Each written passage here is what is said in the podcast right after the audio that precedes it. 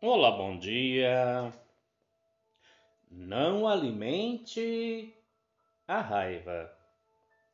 Todos nós estamos sujeitos a momentos em que o sangue esquenta e nossas emoções saem do controle. Você já parou para pensar qual é o estopim desse sentimento, desse desequilíbrio? Talvez, em vez de se deixar levar pelo ódio e pela raiva, entre em contato com esse sentimento para investigá-lo.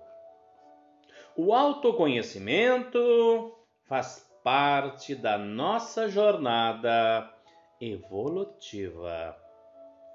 Olhe como um observador. Pergunte-se, questione-se o que está te fazendo agir desse modo. Por que sair do sério?